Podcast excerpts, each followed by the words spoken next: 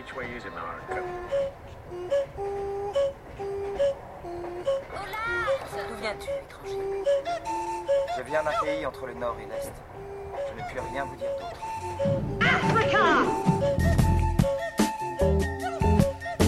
Il faudra repartir. Go. Personne ne doit me faire partir.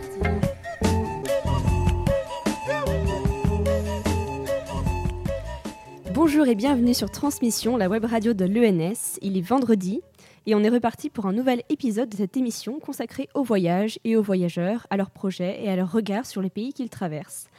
Il y a un mois, nous avons suivi Tom Lévesque dans un voyage littéraire dans les îles éoliennes sur les traces de Van Gogh, un personnage de Timothée de Fombelle. Et c'était vraiment passionnant de croiser voyage et littérature à travers ce projet. Et aujourd'hui, c'est de musique que nous parlons, de musique iranienne avec Claire Georges. Bonjour Claire. Bonjour Naïd. Alors, on a déjà un peu parlé de l'Iran dans cette émission. Il y a eu euh, le voyage de Clément euh, avec son site Le Baladographe. Et euh, en février, on a parlé street art iranien avec Léa Pizier, que tu connais d'ailleurs. Oui. Ouais. Alors, est-ce que tu peux tout d'abord te présenter ton parcours de voyageuse et puis d'étudiante par ailleurs? D'accord. Alors, je m'appelle Claire, euh, j'ai 21 ans, je suis étudiante en, en histoire à la Sorbonne et je fais également euh, beaucoup de musique. Pour le parcours de voyageuse, euh, on va aborder mes deux voyages en Iran. Euh, le premier, le premier voyage consacré à la musique, donc euh, qui est une pratique courante pour moi, et, du coup, ça a été le premier voyage qui a lancé cette série de voyages de recherche et de pratique sur la musique. Et c'est également mon deuxième voyage d'Elijah, une association dont on a beaucoup parlé dans cette émission, il me semble. Ouais. et dont on reparlera sans doute. Alors, du coup, euh, on reparle de l'Iran dans quelques minutes avec toi, après un petit moment euh, actualité du voyage. Actualité. Voyageuse. Alors, du coup, Claire, il me semble que tu as quelque chose de prévu le week-end du 28 avril. Euh, oui, effectivement, je me rends au festival Colportage à, à Manigo. Voilà, donc c'est la première édition euh, de ce festival. Euh, Ce sera une rencontre autour du voyage organisée justement par l'association Zelidja. Alors, donc peut-être euh, refaire un petit, petit résumé sur ce qu'est Zelidja pour, pour les auditeurs qui n'auraient pas écouté les précédentes émissions. On en a déjà parlé avant, mais bon, on va résumer l'idée, ça nous fera gagner du temps puisque tu fais aussi partie de cette association. Alors, euh, c'est une association qui donne des bourses de voyage à des jeunes entre 16 et 20 ans pour partir dans le pays de leur choix sur le thème d'études de leur choix pendant minimum un mois. Voilà, voyage en solitaire, c'est la condition euh, essentielle. Voilà les conditions résumées euh, très rapidement. Alors pour la première fois, Zelidja organise un festival de voyage sur une journée. Au programme, on a euh, des lectures de carnets de voyage, des projections, des conférences, des ateliers divers. euh, on a aussi de la randonnée, je crois, et euh, le concert du Zelidja Fabulous Orchestra en soirée, dont tu fais partie d'ailleurs. C'est ça, oui. Et donc ça promet une très belle journée et beaucoup de, de rencontres. Ça se passe en Haute-Savoie, plus précisément à Manigo, une commune qui se situe entre Genève et Chambéry. Alors c'est là que se trouve le chalet de Zelidja, car oui, l'association possède un chalet dans les Alpes, une sorte de repère de voyageurs euh, depuis les années 60, mais ça c'est encore une autre, euh, une autre histoire. Alors du coup, voilà, faites comme Claire et réservez votre week-end du 28 avril pour aller au festival Colportage à Manigo. Donc on va maintenant euh, revenir en Iran après ce bref interlude. Et on va avoir beaucoup à dire parce que, comme tu le disais, ce n'est pas d'un mais de deux voyages dont on va parler. Euh, Est-ce que tu peux nous rappeler un peu les circonstances de, ces voyages? Le premier, c'était ton voyage d'Elijah Euh, oui, le premier, c'était mon deuxième voyage d'Elijah. Euh, je l'ai effectué à l'été 2016 pendant un mois et demi. Et j'étais partie pour faire une étude sur la musique engagée. Parce que cette question d'engagement politique me tenait beaucoup à cœur et m'intéressait. C'était la période des manifestations et des protestations contre la loi travail en France. Et c'était déjà une, euh, une question importante pour moi. Et aussi parce que euh, la musique commençait à reprendre une place euh, de plus en plus importante dans ma vie. Et ça m'intéressait de, de lier ces deux aspects dans un même sujet. Du coup, j'ai hésité entre plusieurs pays. J'ai pensé à aller dans des pays qui étaient assez actifs à ce niveau-là. J'ai pensé à à l'Égypte, à la Turquie et à l'Iran. Et euh, je ne sais plus du tout pour quelle raison, mais c'est un peu par hasard euh, que je suis allée en Iran. Et mon choix s'est confirmé parce que j'ai fait des pré-recherches avant de partir en voyage et j'ai rencontré beaucoup de musiciens iraniens exilés en France et en Europe. Et c'est grâce à ces rencontres de musiciens, mais également euh, d'artistes en tout genre, comme de documentaristes, que je me suis que je suis rentrée un petit peu euh, dans un réseau et que j'ai commencé à étudier la problématique. Et aussi, euh, par la découverte de ces musiciens et de leur musique, je, en quelque sorte, je suis vraiment tombée amoureuse de ce qu'ils avaient à transmettre. Et ça m'intéressait beaucoup de poursuivre sur place. Après, ces rencontres aussi en France et en Europe ont une importance euh, dans, le, dans le résultat de ma recherche parce que euh, c'est une part importante de la musique engagée iranienne. Euh, le deuxième voyage, je suis partie il y a un mois, un mois et demi, je crois. Je suis partie trois semaines parce que je ne pouvais pas sécher plus de cours. Ah. Et C'était quand Quelle date? C'était en février-mars 2018. Ah c'était un voyage que j'avais prévu depuis mon retour de premier voyage, euh, mais euh, je n'ai pas pu euh, l'effectuer par peur. Et je me sentais enfin prête à repartir en, Iran. Du coup, je l'ai fait à ce moment. Et comme je voulais me rendre dans le sud de l'Iran, c'était la période parfaite parce qu'il faisait 25 degrés, alors que l'été dans le sud de l'Iran, il fait 50-55 degrés. Et c'était pour m'intéresser aux musiques de guérison qui amènent à la transe et qui sont des musiques rituelles qui viennent euh, notamment euh, de pays de, l'Afrique de l'Est, qui sont arrivés en Iran euh, il y a quelques siècles par le billet de l'esclavage, d'arrivée d'esclaves. Et du coup, je voulais m'intéresser à ça, à ses origines, à tous ces mélanges dans cette région, qui est une région qui a accueilli beaucoup de populations d'Afrique de l'Est, mais également d'Oman et aussi du Pakistan et d'Inde. Donc euh, ça m'intéressait euh, de connaître les, origines euh, de, ces, de ces influences et l'évolution également de ces musiques. D'accord, alors on va procéder dans l'ordre. On va d'abord revenir sur ton premier voyage en Iran et sur tes recherches donc sur la musique engagée. Et puis on parlera de ton deuxième voyage là-bas, donc le plus récent, celui de, qui date de 2018, et aussi des raisons qui t'ont poussé à repartir finalement. Mm. Donc, alors, on commence par euh, le début. Euh, le premier voyage. Dans le rapport que tu as rendu à Zelidja, tu, euh, tu commences par faire un petit historique de la place de la musique dans la société en Iran depuis le, depuis le XXe siècle, en fait. Et enfin, ce qui se détache de ça, c'est que la musique semble avoir depuis longtemps un lien avec le, la, la, politique en Iran, dans la mesure où les régimes successifs ont tous pris position sur la place qu'elle doit occuper dans l'espace public. J'ai aussi eu cette impression et je pense qu'il y a le même effet avec la poésie. Ah euh, qui a pu euh, également être censurée euh, à certaines périodes ou encore maintenant. Et je pense que c'est parce que le gouvernement s'est très vite, enfin les gouvernements successifs se sont rendus compte de l'importance de la musique dans la société et à quel point ce billet était fort pour faire passer des messages.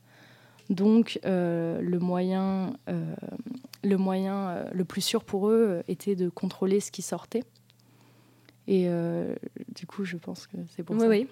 Oui, bah, ça m'avait, ça, m'a marqué le fait que tu, tu mets l'accent sur la révolution islamique en 1979 et l'interdiction après ça de, alors c'est des concerts de pop et de rock jusqu'aux années 90, il me semble. C'est ce que tu écris. Euh, oui, c'est, euh, ça s'est réouvert avec euh, la présidence de Ratemi, il me semble. D'accord. Et, encore ces dernières années, un peu plus depuis la présidence de Rouhani, parce qu'il y avait eu ce qu'on appelle en quelque sorte un retour de, en arrière avec la présidence d'Armani-Dejad. Mm. Parce que ouais, ça paraît assez fou cette, cette interdiction. Et du coup, aujourd'hui, alors quels sont les genres musicaux déjà pour, pour commencer appréciés par le grand public et les styles qui sont plus marginaux alors, je vais dire en 2016 parce que ça évolue énormément. et comme je. J'y suis retournée, mais je me suis pas penchée sur la question. Je me suis aperçue en y retournant que euh, la plupart des artistes de pop ou de ce qu'ils appellent fusion, je ne les connaissais plus. Parce ah, que euh, je pense que ça a été très marqué par euh, cette influence du marché capitaliste avec des artistes qui arrivent pour deux ans et qui ont une date de péremption en quelque sorte. Donc ça, on le retrouve aussi maintenant en Iran. Mm. ce qu'il n'y avait pas trop avant. Donc la pop est euh, extrêmement appréciée, alors qu'elle a été interdite pendant pas mal d'années. Euh, ça diffuse des, des, discours romantiques et mielleux, souvent la plupart du temps. C'est assez drôle. Ensuite, en 2016, ce qui m'a beaucoup intéressé, c'est ce qu'on appelle la fusion, c'est-à-dire que une question qui préoccupait beaucoup de musiciens, c'était ce retour aux racines, aux sources. Et euh, ils, ont compris aussi que c'était très vendeur parce qu'il euh, y a cet attachement à, la nostalgie, il semblerait, chez beaucoup d'Iraniens. Et du coup, chaque style euh, musical essayait d'inclure des éléments de la musique traditionnelle iranienne dans son propre style. Donc, la façon de chanter, la façon iranienne ou arabe de chanter, c'est-à-dire avec de l'ornementation et aussi un placement de voix différent, euh, des, textes assez nostalgiques, ou aussi revenir euh, parfois à des instruments traditionnels. Et, euh, et ce, genre-là de la fusion avait beaucoup de succès. Donc moi, en, France, j'ai rencontré beaucoup d'artistes qui faisaient de la fusion à partir de jazz. Mais là-bas, c'est quand même relativement marginal parce que bon, le, jazz n'est pas un genre qui, qui, touche une grande partie de la population. Mais même la pop essaye de reprendre ces, ces caractéristiques de la musique traditionnelle iranienne. Et, euh, et maintenant, même euh, le rock et le metal s'y mettent aussi. Donc c'est assez drôle. Et, du côté des artistes euh, plus engagés que tu as pu rencontrer, c'était plutôt quel genre Alors, c'était très difficile de. En fait, c'est partir en Iran, c'était un moyen de, de, de, donner une nouvelle définition à ce que c'était la musique engagée parce que je savais en partant que ça serait complètement différent, que, que j'avais une définition occidentale, voire française dans la tête, qui était euh, liée à des mouvements sociaux euh, français et européens. Et du coup, euh, il y a un pan de la musique engagée en Iran qui est un pan important que je n'ai pas pu découvrir parce que c'était très difficile de contacter les musiciens de ce genre, c'est le rap. Et je pense que ça, ça mérite une, une, étude en soi. En fait, ce qui était engagé en Iran, ça venait de, de circonstances et euh, de situation. Donc, euh, j'ai beaucoup développé sur euh, le cas des, chanteuses. Parce que les chanteuses en Iran n'ont pas le droit de chanter en tant que soliste devant un public mixte. Donc si elles chantent devant un public mixte, c'est en tant que back vocal, en tant que deuxième ou troisième voix. et également... Mais oui, ça c'était une question que, que, je voulais te poser. En fait, rien que le fait de chanter euh, bah, pour une femme en Iran est un engagement finalement. Oui. Ouais. Mais ça, c'est beaucoup repris. Mais après, je pense qu'à force de poser ces questions sur l'engagement aux musiciens, ils en avaient ras-le-bol. Ils étaient, mais arrête de nous parler d'engagement. Enfin, j'ai évité de le faire. Mm. Je parlais plus de problèmes sociaux. Ce qui m'intéressait, c'est de quoi ils parlaient comme, euh, par rapport à leur vie et par rapport à, certains problèmes sociaux. Et ils étaient, enfin, nous, on veut juste nous exprimer, juste chanter, juste jouer de la musique. Et des fois, euh, l'engagement était juste de, se produire aussi sur scène. Mm. Et euh, l'engagement, il vient aussi du fait qu'il euh, y a quelque chose d'assez épuisant pour les musiciens en Iran, c'est qu'il faut avoir des autorisations pour tout. Je ne sais pas si c'est encore le cas maintenant, mais j'imagine que ça n'a pas changé en deux ans. Il faut avoir euh, des autorisations pour créer un groupe, ensuite en demander une autre pour déposer le nom. Ensuite, en demander une autre pour chaque concert, pour chaque CD, pour chaque produit à, vendre. Et, et si on, si on a de la chance, ça prend deux semaines, mais ça peut prendre aussi cinq mois. Mm. Et il faut être toujours en train de réviser. Et, et du coup, le fait d'essayer de vivre de sa musique, qui est ce qui est encore plus compliqué peut-être qu'en Europe, euh, c'est une forme d'engagement. et aussi euh, de la partager euh, avec des jeunes musiciens. Parce qu'en fait, du coup, la, cette censure, c'est un frein non seulement pour les artistes qui aurait un certain engagement politique exprimé dans les textes, mais en fait même simplement pour les musiciens indépendants qui essayent de se lancer. En fait, c'est simplement. Oui, ça, peut décourager. aussi. Ça peut décourager et on voit aussi que moi, dans la plupart des musiciens que j'ai rencontrés et que du coup, qui étaient pour certains arrivés à un certain stade, ils venaient de milieux privilégiés ou mm. enfin de milieux aisés ou de classe moyenne. Et c'est ce qu'on disait avec un ami. Enfin, c'est pas c'est aussi d'autres problématiques qui les touchent en tant que classe moyenne. Et euh, voilà, c'est tout un pan de la population qui euh, est exclu en partie euh, de la production artistique, en tout cas de sa commercialisation.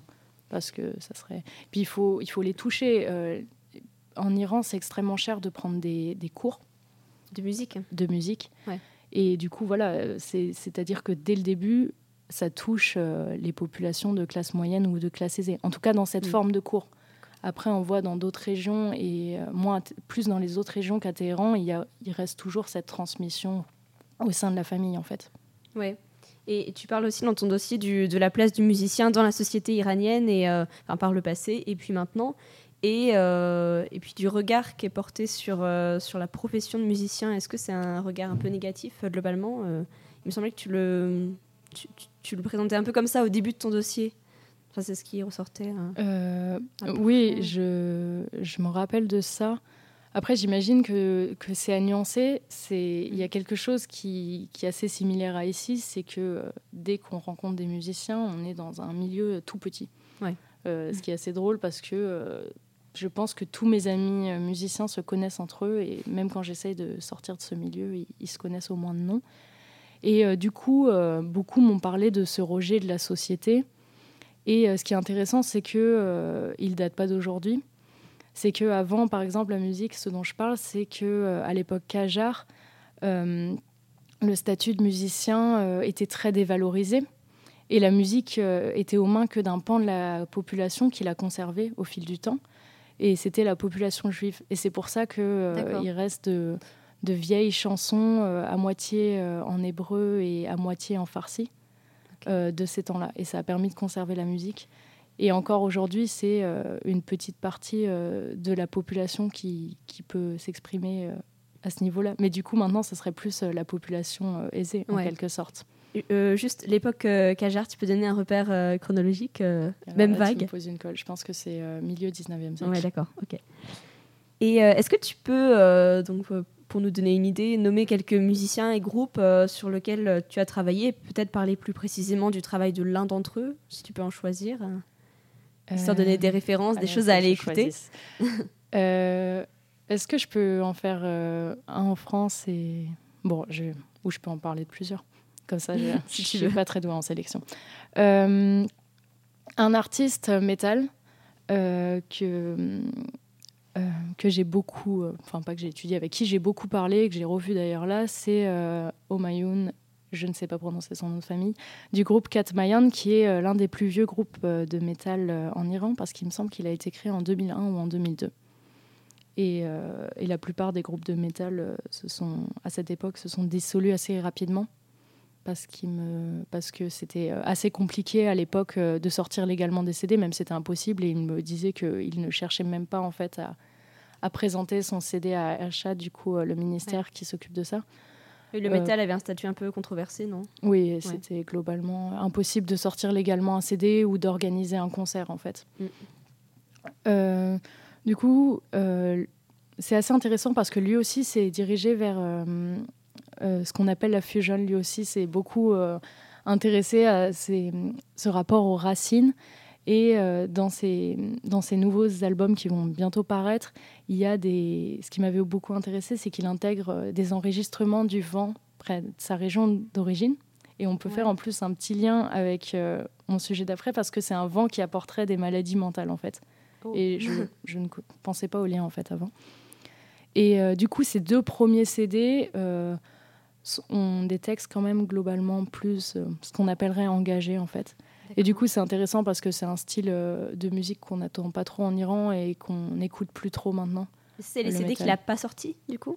Euh, C'est des CD qu'il n'a pas sortis. Il me semble pas qu'il les a sortis sur Internet, mais je pense pas qu'il est passé par les autorisations. Je ne suis pas sûre. D'accord. Euh, sinon, d'autres groupes iraniens, je pense au groupe de Golnar et Mahan, donc tu vas mettre un enregistrement parce qu'ils ont un parcours assez, intéressant. C'est que euh, Mahan, qui est le guitariste, lui, il est resté en, Iran un petit moment et euh, il s'est intéressé euh, aux musiques régionales et, s'est formé à la guitare à partir de celle-ci en partie.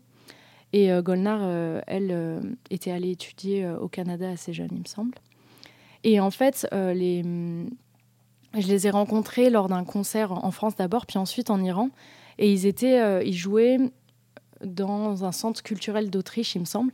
Et c'était intéressant parce que c'est une des structures où certains groupes peuvent jouer et s'exprimer euh, beaucoup plus librement. C'est-à-dire, euh, bah, elle, c'est une femme, elle a pu chanter devant un public mixte. Euh, des choses qui.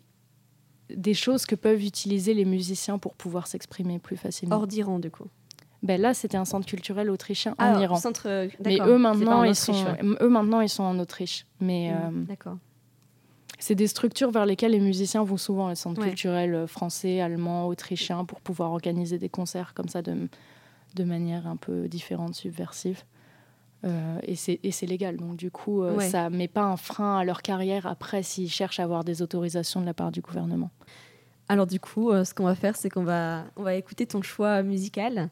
Alors donc c'est c'est une chanson de Bachar Mar Khalife qui s'appelle Yanas et tu nous diras après les raisons de, de ton choix. On écoute. طقطقتيني طقطق مسقيتيني زماني لغايب عالحياة الفرحة طقطقتيني طقطق مسقيتيني زماني لغايب عالحياة الفرحة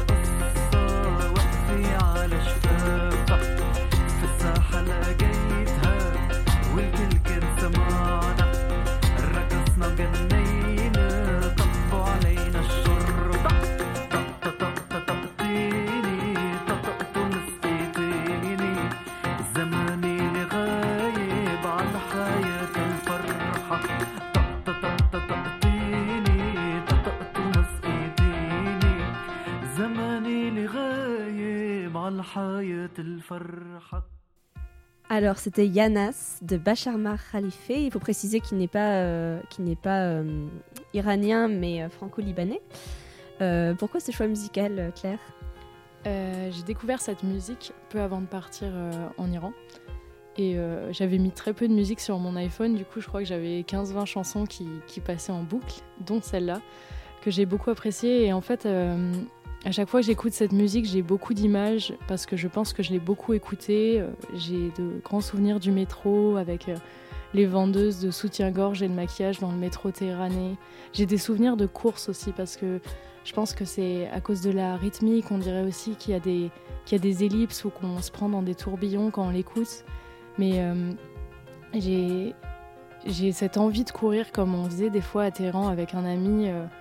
Dès qu'on se sentait un peu, je pense, emprisonné ou étouffé sous diverses pressions, à, cause du fait qu'on qu'on- on n'est jamais très seul aussi euh, en Iran ou à Téhéran, on, se mettait à courir. Et du coup, j'ai cette vision de, course euh, effrénée euh, pour attraper le bus avec tous nos vêtements qui, allaient dans tous les sens. Alors, c'était pas du tout respectueux, mais ça, me plaisait beaucoup. Et cette course, une fois aussi, euh, la nuit, euh, je lui ai dit j'en peux plus, il faut que je cours. Il m'a dit vas-y, cours. J'ai fait trois rues comme ça. Et euh, j'ai beaucoup de souvenirs et aussi j'aime beaucoup la rythmique. C'était très inspirant pour écrire des textes et baser des textes sur cette rythmique. Et, et là, je l'ai réécouté du coup dans le bus et, et ce boum, boum, boum là qui revient, c'est c'est un, un battement de cœur que j'aime bien.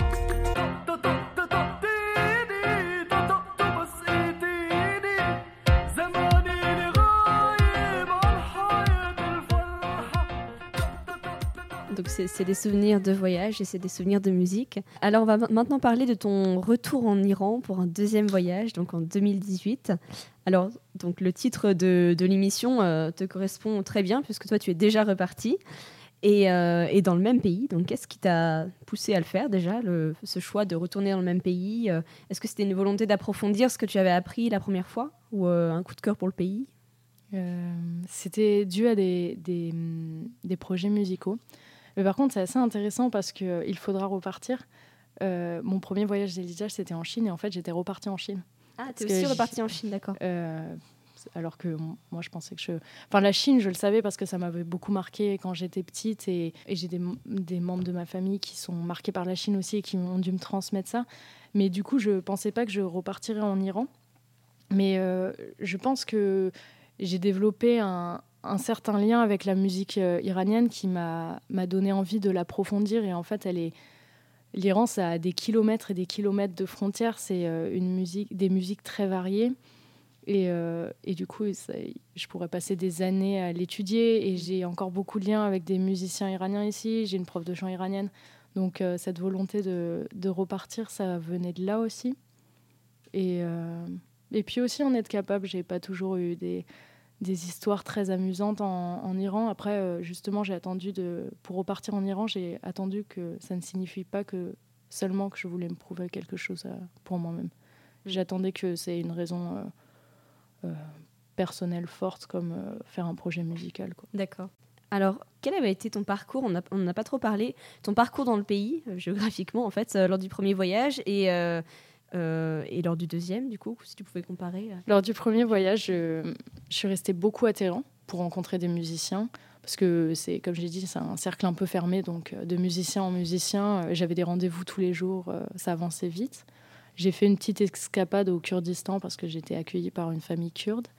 Et à cause de ce musicien dont j'ai parlé, Omayoun, là, qui avait mis des sons du vent dans sa musique, euh, je me suis euh, rendue euh, à Kelman, du coup, sa région d'origine. Parce qu'en fait, je me suis beaucoup questionnée sur, justement cette question de racines, en fait. Parce que j'imagine que, comme beaucoup de voyageurs, parfois on se sent.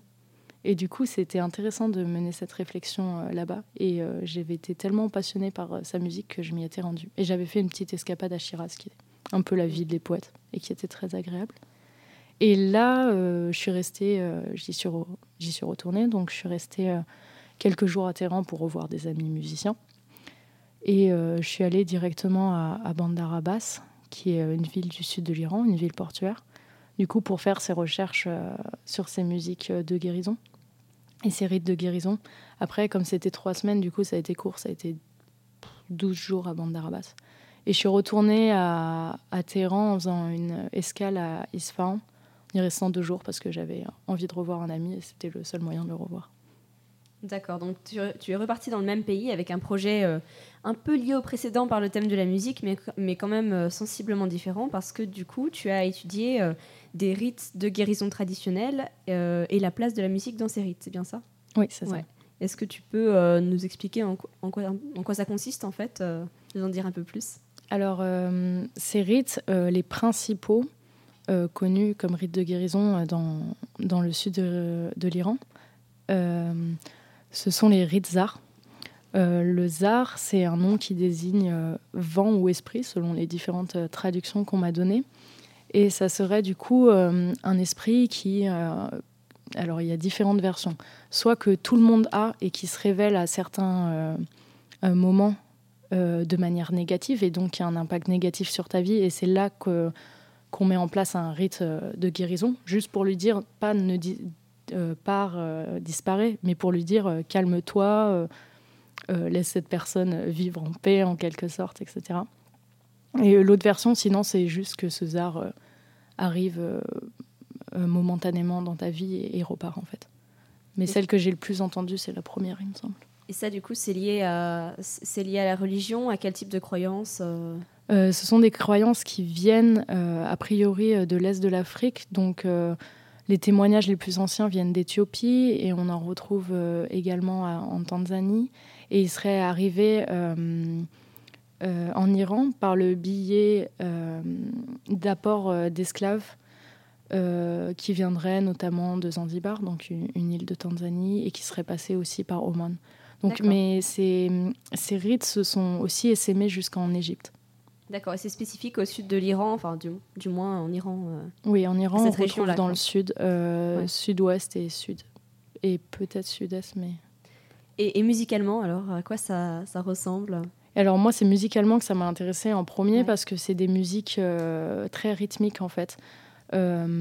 La guérison temporaire, la guérison entre guillemets, disons, passe par la polyrythmie et par des chants aussi, chantés par tout le public et menés par euh, le maître de cérémonie, qu'on nomme Babazar si c'est un homme ou Mamazar si c'est une femme. Et euh, du coup, ils utilisent la polyrythmie, c'est-à-dire qu'il y a un rythme, euh, il y a un rythme simple qui est fait tout au long de la musique, et il y a une autre percussion qui cherche à casser le, risque, à casser le rythme, donc à mettre des accents à, à de nouveaux endroits. Par exemple, si on a une rythmique où l'accent est sur le premier temps, ben, la- l'autre percussion va essayer de, de casser cette rythmique en mettant l'accent sur le deuxième temps, puis sur le quatrième, puis sur le troisième, ou en ajoutant des ornementations à la rythmique, etc. D'accord, donc c'est une musique euh, plutôt dominée par les percussions. euh. Globalement, oui, elle est très rythmique, Euh, surtout comparée aux autres musiques euh, iraniennes où, où la présence des percussions, eh ben, il y a juste euh, le tumbak, qui est une sorte, comment dire, de derbouka, si, ce qui est le plus proche, ça serait ça, et, euh, et le daf. Alors tu fais des gestes, nous sommes à la Je radio, mais non, mais je sais pas comment expliquer ça. En fait, j'aimerais bien dire que c'est un- une boîte à fromage d'accord. dans laquelle il y a des, des, des petits gros lots et sur laquelle on fait des Ah, rythmes. Mais c'est un peu compliqué à décrire. Ouais. Alors comment est-ce que tu t'y es prise en fait pour réaliser cette étude? Donc quelle rencontre, euh, quel lieu? Et euh, est-ce que tu t'es beaucoup organisée à l'avance? C'est toujours une question euh, organisation ou improvisation que, que j'aime bien poser. Euh, je me suis pas organisée quant aux aspects euh, très voyage, genre euh, Mm. où je vais loger, etc. Parce qu'en Iran, c'est globalement assez facile. On va pas dire que je m'y suis pris trop à l'avance. Même pour les contacts musiciens, pas non plus énormément. Mais effectivement, à force de, se faire de plus en plus de contacts dans ce milieu, on arrive très vite à les contacter. Et du coup, en fait, euh, j'ai demandé à ma prof de chant euh, si elle connaissait euh, des gens qui avaient fait des, des études dans ce domaine. Et je savais particulièrement que l'un de ses amis en avait fait une. Et du coup, lui m'a donné des contacts, dont le contact d'un rocker dans le sud de l'Iran, qui lui m'a présenté à des musiciens plus vieux. Ce qui est beaucoup plus facile pour ouvrir le contact parce que déjà, il y avait quelqu'un qui me traduisait euh, les questions que je posais. Ah oui, Et euh, parce que aussi. tu ne parles pas euh, farsi. Oui, parce que je parle pas encore farsi. Et aussi parce qu'il y a, un, je pense, un, un certain rapport à, à l'aîné ou au musicien quand même relativement connu ou talentueux. euh, Puis déjà pour trouver sa maison, quoi. Enfin, c'était déjà tellement dur euh, avec euh, ce musicien qu'il connaissait. Alors toute seule, euh, je crois que j'aurais jamais... Si, j'aurais réussi, mais au bout de deux jours. Et est-ce que tu vas donner suite, euh, une suite à tes recherches, repartir à nouveau en Iran ou qu'est-ce que tu as prévu euh? Alors j'ai promis de revenir dans un an. Donc, du coup, je suis un peu obligée.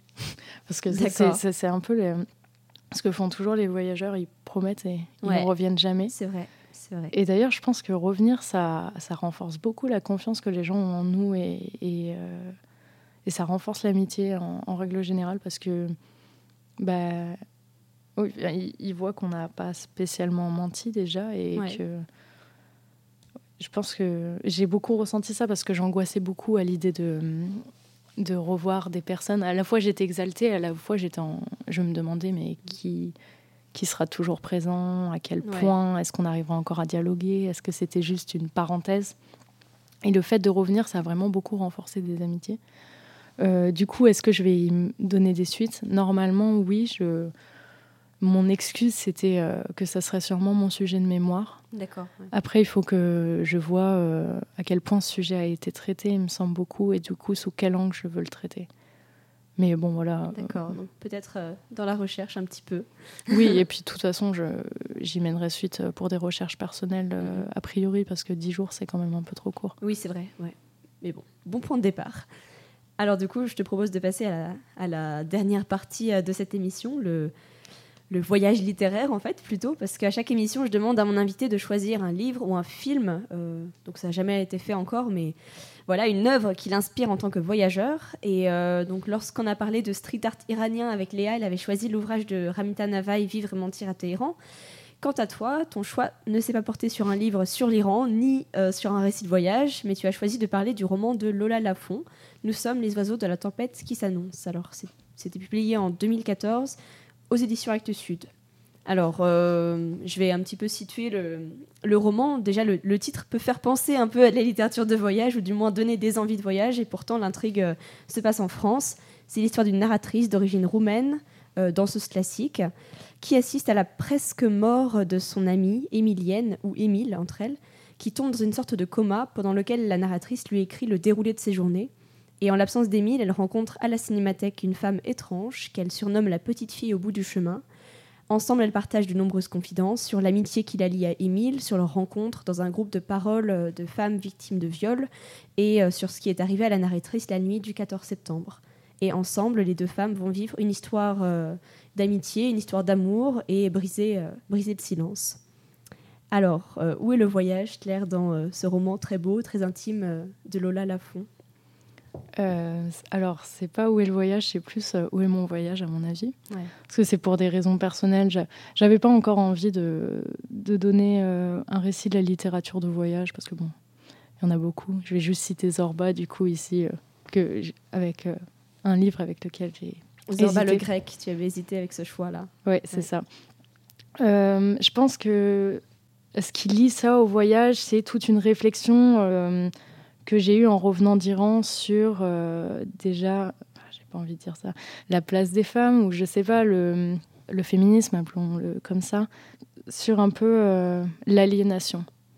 Et euh, l'aliénation euh, par l'oppression, mais aussi par l'anesthésie qui en suit, notamment après des événements traumatisants.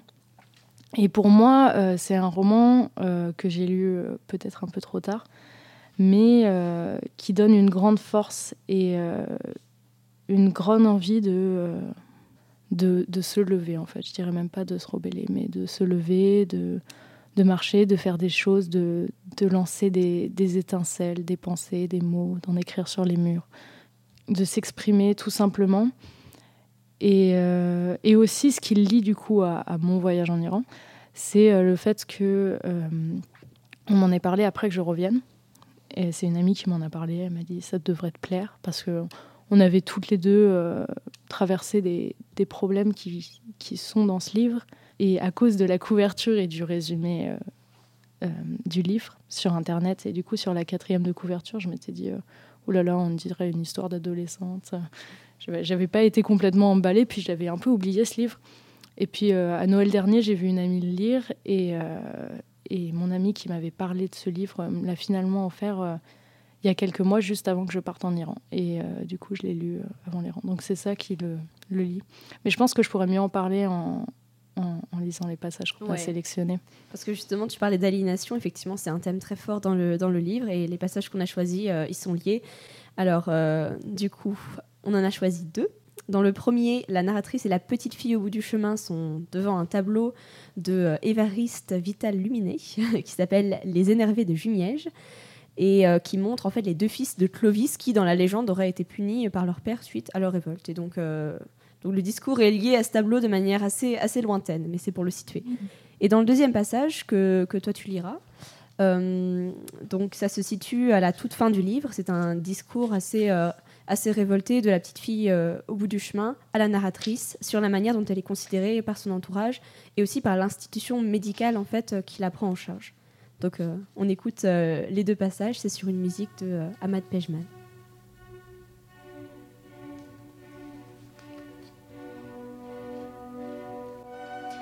Si l'histoire poison qu'on nous raconte et qu'on redemande inlassablement, notre préférée, celle qu'on reconnaît avant même qu'on nous la donne, qu'on nous en donne la fin, cette légende indispensable à notre sommeil. C'est la légende reposante de l'impossible échappé et de ses conséquences, une légende si douce et triste à la fois qu'on mâchonne depuis l'enfance. Fais attention, tu vas te faire mal. Tiens, un oiseau qui tombe, ne regarde pas. C'est l'histoire de la menace qui guette celle qui s'aventure là où on leur avait pourtant bien dit qu'il ne faudrait jamais aller. L'histoire de celle qui entr'ouvre les portes et les nuits, enjambe des murs, parcourt les forêts, les rues et les parkings. L'histoire des Thelma et Louise qui trinquent à la belle vitesse de leur voyage, aussitôt saisies, toujours rattrapées, et qui alors, pour se défendre, tuent comme par mégarde. Et elles ont beau continuer à courir encore, les voilà maladroites comme des bêtes décapitées de permission de promenade, sans autre solution que leur mort, une reddition définitive. Voilà ce qui arrive aux évadés.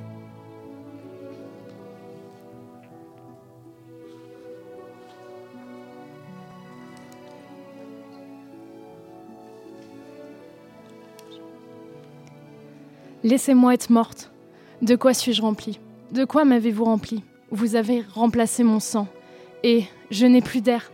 Je souhaite m'échapper comme une petite fumée d'un soupirail. Qu'y a-t-il de plus monstrueux, Voltairine, que d'être ce corps qu'on me réorganise sans cesse? Il me corrige, efface. Je suis loué. Loyer trop élevé. Apprendre à se plier en quatre, Voltairine, dans des coffres de voitures des open space, des repas de famille et des histoires d'amour. Ne pas déranger. Tu te souviens? Tu te souviens de ce que je t'ai montré la première fois où tu es venu me voir ici? Les détenus de la prison ouverte qui entretiennent eux-mêmes le bâtiment dans lequel on les enferme. Les barreaux remplacés par un contrat social. Ça disait qu'il faut environ quoi? Un mois pour que chaque détenu ne cherche même plus à s'évader? Il me reste quoi, Volterine, avant que j'ouvre moi-même la bouche pour demander qu'on me remplisse?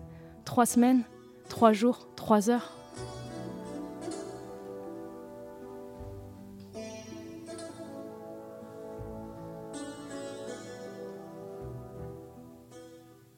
Alors euh, voilà, c'était deux passages euh, du roman de Lola Lafont, Nous sommes les oiseaux de la tempête qui s'annonce.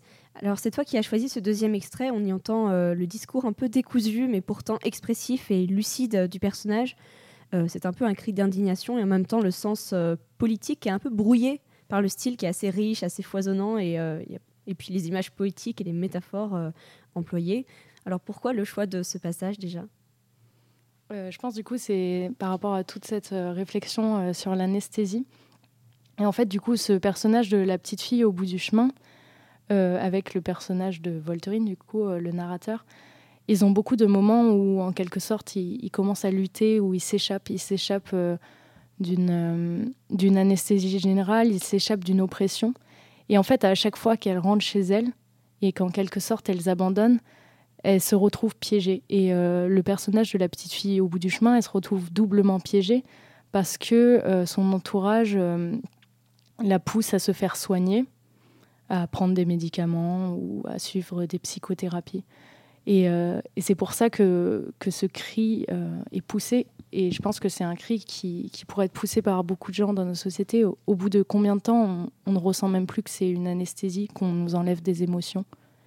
Et euh, c'est quelque chose qui m'intéressait beaucoup dernièrement. Et du coup, le thème du, du voyage et plutôt de l'évasion, de la fuite, on le retrouve euh, dans le passage que moi j'ai lu, le premier, avec la référence à Thelma et Louise. Et euh, on a ici un constat assez pessimiste, l'idée que les personnages féminins, comme ceux de Thelma et Louise, ou comme les personnages de ce roman peut-être, se lancent dans une sorte de fuite dans le voyage ou dans l'imaginaire, plutôt dans leur cas.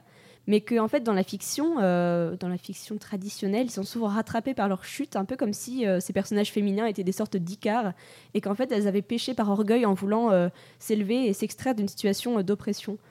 Et donc la narratrice dénonce un peu cette idée de la fuite impossible et, ces récits qui ramènent constamment le personnage, et notamment féminin, à son oppression première. Et euh, ça, ça me fait un peu penser à toutes ces injonctions à la prudence qui nous sont lancées en tant que euh, femmes euh, voyageuses dans la vie de tous les jours, et surtout euh, quand on se met en tête de voyager. Pas toi? Ah bah oui, beaucoup. Euh, Il y, a, il y a une des phrases, il me semble, qui fait vraiment référence à ça. L'histoire de la menace qui guette celles qui s'aventurent là où on leur avait pourtant bien dit qu'il ne faudrait jamais aller. Ouais, c'est Et, et on a ça qui revient beaucoup. Déjà, moi, je m'étais fait la réflexion que, en fait, si on suivait tout le temps ces injonctions, euh, il n'y aurait pas de voyageuse à Zelidja.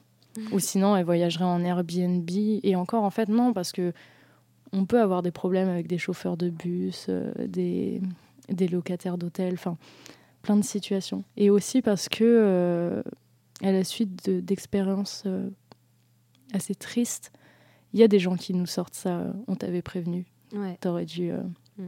t'aurais dû faire gaffe, on t'avait dit, maintenant viens pas te plaindre. Et c'est absolument ridicule. Et ces évadés dont elle parle, en fait, c'est des évadés du système patriarcal.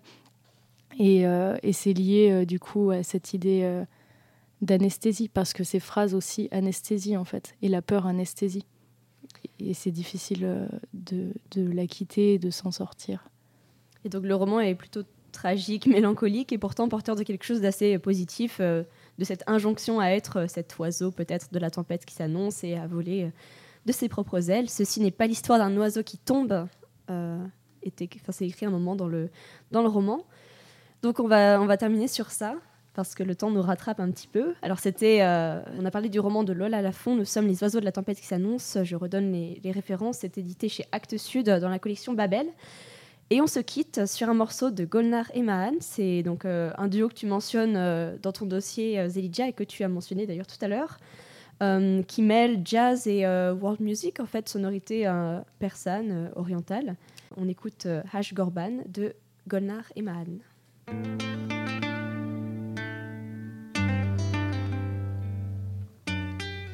Merci beaucoup Claire d'être venue nous parler de l'Iran, de musique engagée, de musique thérapeutique aussi, et du roman de Lola Lafont, et surtout de voyage. Il faudra repartir, c'est une émission diffusée sur Transmission, la web radio de l'ENS. Je remercie aussi Raphaël Alexandre qui était en régie aujourd'hui. La prochaine émission, ce sera en mai. La date sera annoncée sur la page Facebook de l'émission. Et d'ici là, vous pouvez retrouver ce numéro en podcast sur transmission.org. À Merci. bientôt. À bientôt.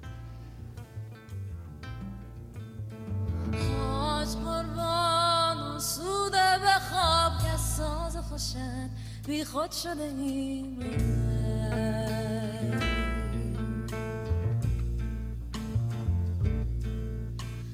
با ساز خوشت از غم و در تکیمانه درمان شده